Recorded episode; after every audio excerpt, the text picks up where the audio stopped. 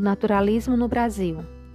Aqui no Brasil, o naturalismo ele conquistou vários seguidores. O principal deles foi Aloysio Azevedo, que deu início a esse movimento naturalista quando ele publicou em 1881 o romance Mulato. Também existiram muitos outros que se destacaram nesse período. Júlio Ribeiro, com A Carne, Adolfo Caminha, com duas obras, A Normalista e o Bom Criolo, Domingos Olímpio, com Luzia Homem, Inglês e Souza, com O Missionário. Então, dentre todos eles aí, o mais importante, o que teve maior relevância foi a Luísio Azevedo. E posteriormente mais dois romances deles, que foram dele, que foram Casa de Pensão e O Cortiço.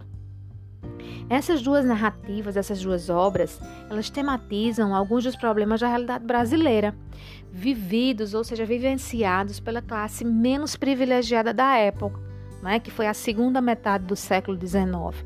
Então, com essas duas obras, é a Luiz Azevedo, ele consagrou-se como o primeiro romancista de massas. E aí a gente vai destacar né, o romance naturalista mais importante dele, que foi o Curtiço. De que trata o Curtiço? O Curtiço ele foi o último romance dele e também o mais bem trabalhado, mais bem acabado. O principal objetivo dele nesse livro era demonstrar a tese de que o ser humano é fruto do, que, do meio em que ele vive. E aí ele começa essa obra tratando a realidade de João Romão, quem é João Romão? João Romão é o dono de uma pedreira e de uma taverna, que constrói em seu terreno umas casinhas né, para alugar, a um aluguel assim bem barato, a nível dessas pessoas menos privilegiadas.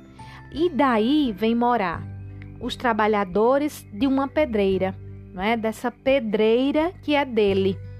Então, junto com ele, com João Romão, mora uma negra chamada Bertoleza que é uma trabalhadora, que ela é incansável nos seus afazeres domésticos, está sempre ao dispor de João Romão, que supostamente ela vai ser alforriada. E ela vive maritalmente com João Romão. E ao lado desse cortiço, há um sobrado onde mora a família do comendador Miranda. O sobrado, na realidade, ele simboliza, na visão de João Romão, né, a ascensão social tão almejada, tão desejada. E Miranda, por sua vez, abomina a vizinhança. Miranda, que é justamente o dono desse sobrado. E aí aparece um personagem, um personagem bastante honesto, né? um imigrante português chamado Jerônimo.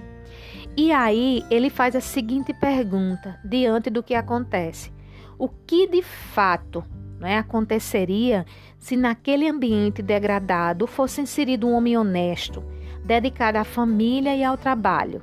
Então, quem seria esse homem que está sendo inserido nesse meio? É justamente o português Jerônimo.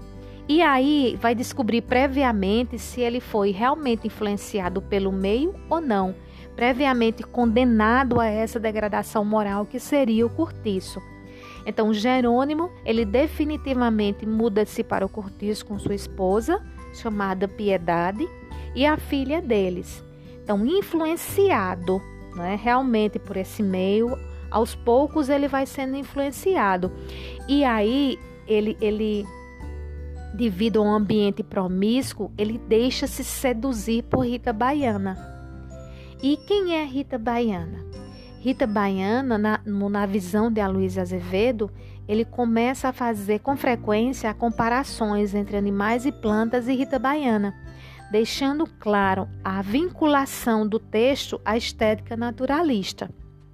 E no final, Rita Baiana ela é apresentada como, um, como uma síntese irresistível, né, da força natural que o Brasil tem, da força natural do Brasil que seduz os estrangeiros que aqui chegam.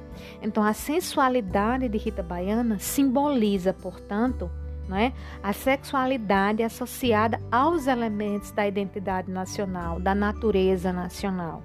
E desperta no português, né, no português imigrante, no Jerônimo, é, os, os desejos mais profundos, a ponto de não conseguir resistir aos desejos de Rita Baiana.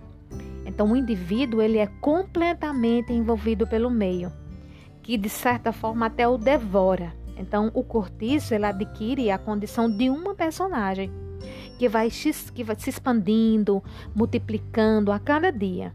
Então é nesse cenário promíscuo, insalubre, que ocorre o cruzamento das raças, a explosão da sexualidade, a violência, a exploração do ser humano, demonstrando justamente aquelas teses deterministas, evolucionistas que tanto influenciaram os escritores do período.